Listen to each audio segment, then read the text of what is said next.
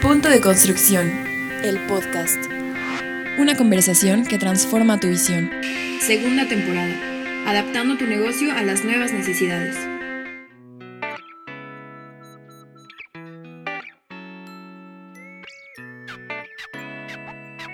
Bienvenidos todos ustedes a esta, a esta grabación, a este podcast. Estamos en Punto de Construcción, el podcast. Mi nombre es Celia Navarrete, director de Exposia, que el día de hoy tengo a un súper invitado. Vamos a platicar con Roberto Hernández García, quien es socio director de Comad firma de abogados fundada desde hace 55 años en la Ciudad de México. Roberto es especialista en Derecho de Construcción Nacional e Internacional, en Contratación Pública Nacional e Internacional, Solución de Disputas e Integridad Corporativa en las áreas mencionadas. Ha participado en los años recientes como asesor jurídico en algunos proyectos de construcción más relevantes en México y América Latina en diferentes capacidades, incluyendo el aeropuerto, el, el, antiguo aeropuerto, diríamos, el que se iba a construir, digamos así, el tren interurbano, el túnel emisor oriente, el aeropuerto de Guadalajara, la construcción de tres megaplantas industriales en el norte del país, puentes y carreteras.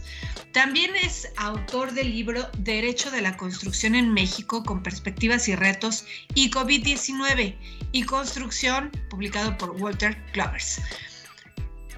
La verdad, Roberto, podría extender en platicar exactamente de las cosas que has realizado durante estos tiempos y la verdad es que me da muchísimo gusto tenerte porque eres un especialista, la verdad, y que creo que nos vas a poder orientar en muchos de los temas que estamos viviendo al día de hoy. Este, y por supuesto el tema que vamos a tocar es precisamente cómo puedo proteger legalmente un proyecto. Estamos hablando, imagínate que estás hablando aquí a, aquellos arquitectos, constructores, este, que, que, están viendo o están viviendo la nueva realidad en cuestiones de sanitarias. Entonces, con eso me gustaría arrancar, Roberto, bienvenido. ¿Qué es lo que tenemos que hacer en esta nueva realidad? Muchas gracias, mi querida Celia. Primero, muchas gracias por tu muy generosa presentación. Ante todo, soy amigo y, me siento muy, muy amigo de Exposiac y de todo tu equipo, así que muchas, muchas gracias. Siempre honradísimo y es un honor estar con ustedes. Fíjate que eh, yo creo que ahorita es un muy buen momento para que las medianas y pequeñas empresas reflexionen ante las circunstancias existentes el COVID no solamente ha traído un tema de emergencia sanitaria que todos vivimos en nuestros propios hogares, sino también la necesidad de replantear en nuestros negocios, en la parte de construcción particularmente, eh, pues cómo vamos a actuar en lo sucesivo. Yo te podría decir que cosas que ahora necesitamos más que nunca y que, eh, pero que siempre se han necesitado son las siguientes. Mira, el sector de la construcción y como lo comentamos en el libro precisamente que hiciste referencia, tiene una eh, tradición de ser poco formal. No quiero decir poco formal en el sentido de poco serio, quiero decir que no maneja mucho las formalidades.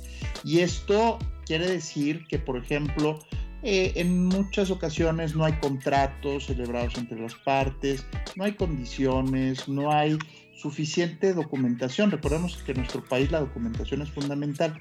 Entonces yo diría que hoy en día el tema eh, de tener, por ejemplo, un contrato, un contrato básico este, para cualquier constructor, ingeniero, mediano, pequeño, es muy importante. ¿Por qué? Porque hemos tenido una gran cantidad de llamados de personas eh, clientes y prospectos en el sentido de que no les están pagando, no se están pagando porque hay una reducción del flujo financiero. Y muchas de esas empresas, muy acostumbradas a los clientes de siempre o a sus relaciones de siempre, pues simplemente nunca manejaron un contrato.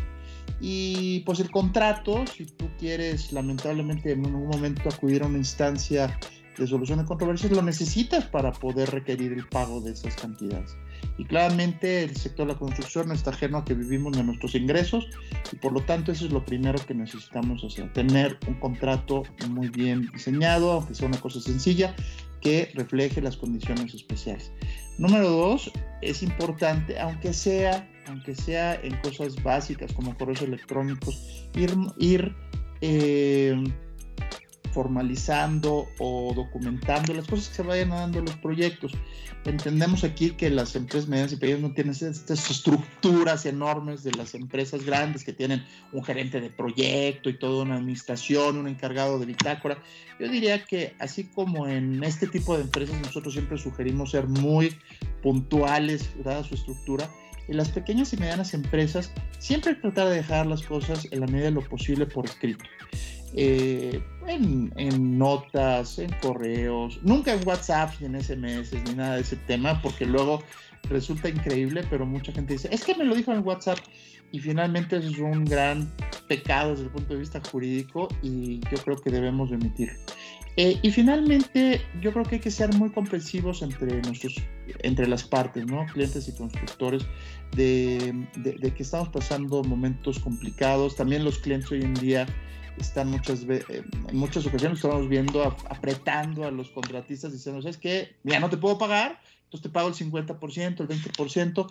Y creo que si bien estamos en una situación financiera complicada, también tenemos que ayudar a que todos vayamos saliendo de este bache. Ahora, pasando a la parte sanitaria, eh, Celia, me gustaría decirte que eh, yo he visto en muchas obras pequeñas que eh, sigo viendo descuidos, sigo viendo descuidos en la parte de salud. Yo siempre insisto en una cosa, pues que podemos aquí estar en cualquier organización de construcción y en los comités y en nuestras pláticas, pero realmente los que están haciendo las obras son nuestros trabajadores, los, denominados albañiles. Y estos señores que son de nuestra mayor consideración y respeto, eh, pues no tienen la educación, la capacitación natural por sus condiciones sociales y económicas y a veces no tienen conciencia de lo que puede llegar a pasar. Yo he visto a muchos de esos trabajadores eh, pues sin líneas de vida, sin protecciones antes del COVID. Y ahora los veo que cuando no hay nadie enfrente, no hay un supervisor, no hay nadie eh, presente, simplemente se quitan las mascarillas, están compartiendo el refresco y, no los critico, simplemente creo que es nuestra responsabilidad como encargados de estas empresas hacerles ver que esto es un riesgo para ellos y sus familias y además, ya viéndolo desde el punto de vista egoísta, pues cada uno de nuestros trabajadores que se enferma es una disminución de nuestro cuerpo de trabajo, de nuestra fuerza y de nuestras capacidades para presentar y terminar nuestro proyecto. Entonces yo creo que debemos de profesionalizar más nuestras empresas constructoras. Eh, creo que tenemos en las pequeñas y medianas empresas dos sectores una o dos divisiones. Una, la de las medianas y pequeñas empresas profesionales, que así son porque tienen un nicho o porque así ha sido su decisión o su historial mantenerse. Y otra de constructores, déjame llamarlos de oportunidad, que son aquellas personas que quieren invertir en la construcción y se les hace muy fácil, ah, vamos a hacer esto y entonces vamos creciendo y no tienen esta vocación real. Creo que debe de haber realmente una concientización de que ya sea de oportunidad o profesionales, eh, debemos de tomar todas estas medidas porque estamos hablando de una crisis sanitaria y una crisis financiera y, y debemos ser lo más cuidadosos para poder ver todos estos temas hacia el futuro. Y hasta aquí me quedo por el momento, mi querida Celia, para no agarrar el micrófono indefinidamente. Al contrario, la verdad es que mira, ya, ya, me platicaste, por supuesto que el tema de las, las personas, el capital humano es, es muy importante, obviamente por, por diferentes situaciones, porque es la gente que te va a ayudar obviamente a salir claro, estás haciendo un punto de reflexión, estamos en una crisis también financiera, donde los proyectos a lo mejor se quedaron obviamente parados. Eh, hay gente obviamente que está buscando precisamente cómo salir obviamente de los compromisos ya adquiridos para que esos proyectos este, pues sigan avanzando o se culminen precisamente para poderlos entregar. Y ahí hay dos cosas muy interesantes, o sea, es una combinación de situaciones que tenemos que poner mucha, mucha alerta porque si no, por supuesto, el proyecto no puede llegar a buen puerto. Y por supuesto, lo que quiero obviamente ahora preguntarte es precisamente cómo, bueno, ya me hiciste alguna reflexión, pero es cómo prevenirnos para, para poder eh, tener una mínima pérdida monetaria. O sea, cómo, cómo puedo minimizar mis riesgos en términos de los contratos que de cierta manera pues tengo que cumplir, ¿no? Claro. Mira, eh, conforme a la legislación mexicana, yo creo que en general en todos los países de derecho civil, hay dos elementos fundamentales de un contrato. El acuerdo de las partes y lo que van a hacer, ¿no? Lo que llamamos eh, jurídicamente consentimiento y objeto. Yo creo que la medida en la que tengamos por escrito claramente qué tiene que hacer cada parte y cuánto va a costar y qué va a ser la obligación de cada una de ellas, eh, pues creo que es la forma mm, fundamental, primordial de protegernos. Hay una, déjame decírtelo abiertamente, hay un desdén eh, peculiar de los ingenieros y los arquitectos hacia los abogados, creo que a veces muy bien ganado, eh, porque los, todos los profesionistas de diversas áreas a veces no, no tienen el cuidado ético y, todo el mundo se protege de los demás. Pero sí, yo creo que la, parte jurídica es fundamental en la parte de la construcción. Entonces, lo primero es tener un contrato. Primero es tener un contrato muy sencillo. Y cuando dije consentimiento de objeto, acuerdo de voluntades y lo que vas a hacer, que sí que no necesitas una un gran documento de 60 hojas. O sea, cuáles son las partes, qué va a hacer cada una. Pues una te va a construir una casa por determinada cantidad o precios unitarios o lo que, lo que tú quieras y cómo se la va a pagar.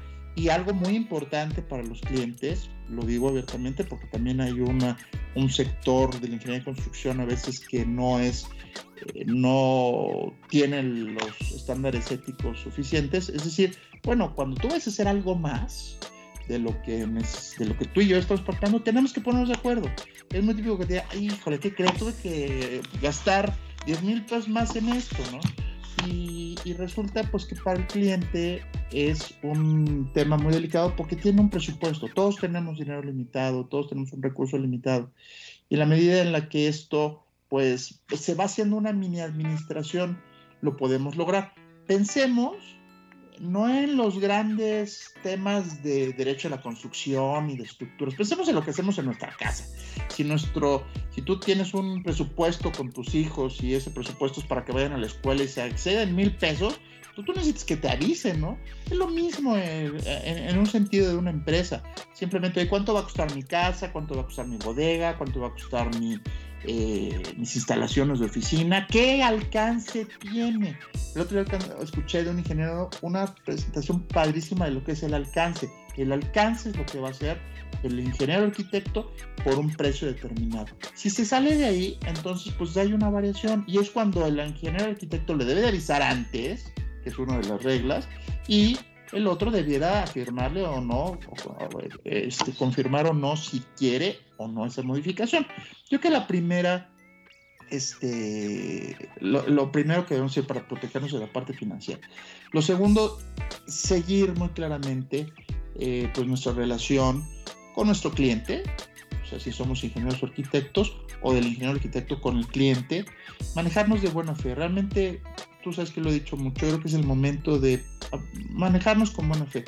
Lamentablemente hoy en día estoy viendo que mucha gente se está queriendo, dejar utilizar el término pasar de lanza y entonces eso implica que no siempre haya esta buena fe eh, querida, pero mira, en la medida en la que un contratista se comporta bien con un cliente, este cliente te recomienda, eh, en la medida en que el cliente es bueno, el ingeniero también sigue haciendo trabajos, veamos que hoy en día si, si este tema de abuso sigue siendo, vamos a seguir deteriorando a la, a la construcción. Esa es la segunda, la buena fe.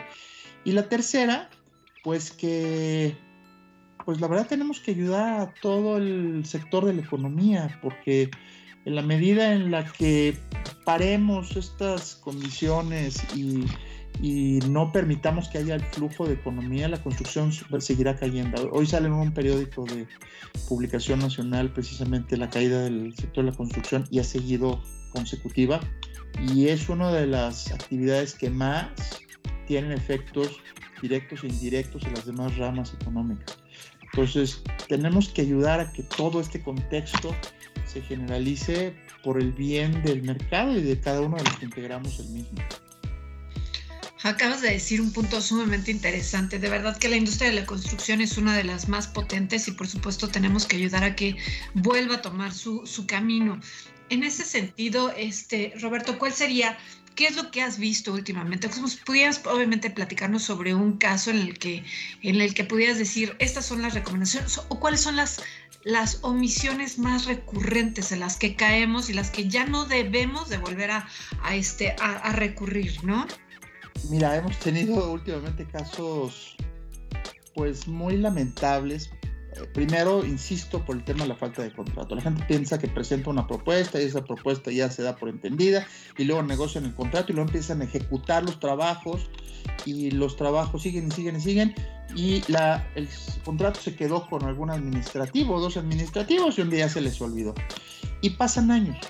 Eh, últimamente hemos tenido casos de años, literalmente, de que han tratado han seguido trabajando, seguido haciendo y resulta que no tienen contrato y un día, chachán, el cliente les dice, pues no te voy a pagar. O inclusive les puede decir el cliente, oye, me cometiste una falta.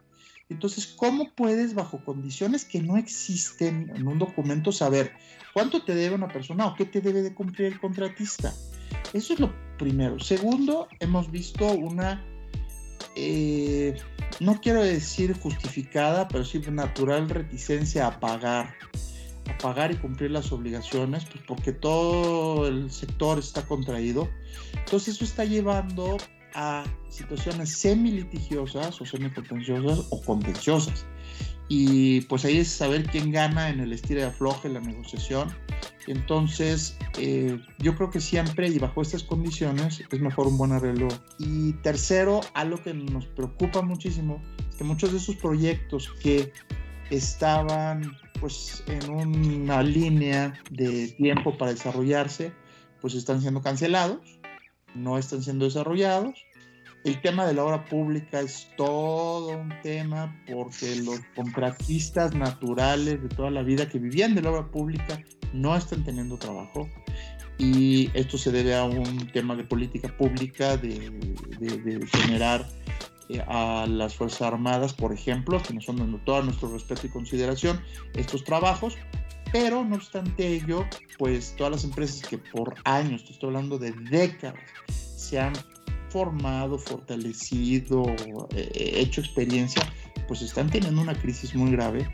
Tampoco el sector privado está generando estas oportunidades. Entonces, realmente yo creo que también tenemos que ver una visión de política pública, de ayudar a fortalecer a nuestras empresas constructoras, porque esas empresas constructoras dependen no, no, no solamente los accionistas, que ya olvídate, estamos hablando de todo este grupo de trabajo, toda esta fuerza que son nuestros, es, es nuestro pueblo, es nuestra gente y, se están quedando sin trabajo. Entonces, este, yo creo que hay que ir buscando y apostando hacia los proyectos, hacia nuevas condiciones, buscar nichos, eh, mejorar el servicio, este, Celia, muchísimo, mejorar la atención al cliente, eh, ahorita estamos viendo con una empresa un proyecto muy interesante que son proyectos colaborativos, que quiere decir que son contratos que ya no son esos contratos confrontativos, sino unos proyectos colaborativos para el efecto de que las partes entiendan que tienen un proyecto en común, que si bien tienen intereses comunes, perdón, adversos, tienen muchos temas en común y terminar un proyecto, de ser público-privado, por el bien de quien lo va a usar. Me parece excelente. Roberto Hernández, socio director de Comad, muchísimas gracias por esta conversación. Yo creo que nos quedamos todavía cortos y yo creo que en algún eh, capítulo siguiente, yo creo que tenemos que hablar de cómo hacer eh, política pública, o sea, cómo, cómo ayudarles precisamente para que estos proyectos públicos privados este, se detonen, ¿no? Este, creo que te dejaste un tema en la mesa sumamente importante. Muchísimas gracias por esta conversación, Roberto. Al contrario, muchas gracias a ti, a ya te felicito y felicito a todo tu equipo por el gran, la gran labor que están haciendo. Me consta que durante todo este tiempo han enfrentado de una forma exitosísima todo esto y los felicito por, pues porque esto es una demostración de que ante causas como la pandemia, este equipo de trabajo es un ganador. Así que muchas gracias. Te lo agradezco muchísimo. Pues los invitamos a seguir nuestras redes sociales. Este y otros más capítulos estarán presentes o los pueden consultar en nuestra página web de Conexión Exposiac. Búscanos en Twitter, en Facebook, en LinkedIn y en Instagram para más capítulos como este. Muchísimas gracias y nos vemos en el próximo. Punto de Construcción, el podcast, disponible en Spotify, Apple Podcast, radioarc.com y conexiones365.com. Punto de Construcción, el podcast, patrocinado por un nuevo Exposiac híbrido. Construcción, arquitectura y diseño. Vive la experiencia de Exposiac Digital del 11 al 15 de octubre y de manera presencial del 13 al 15 de octubre solo en Centro City Banamex, Ciudad de México.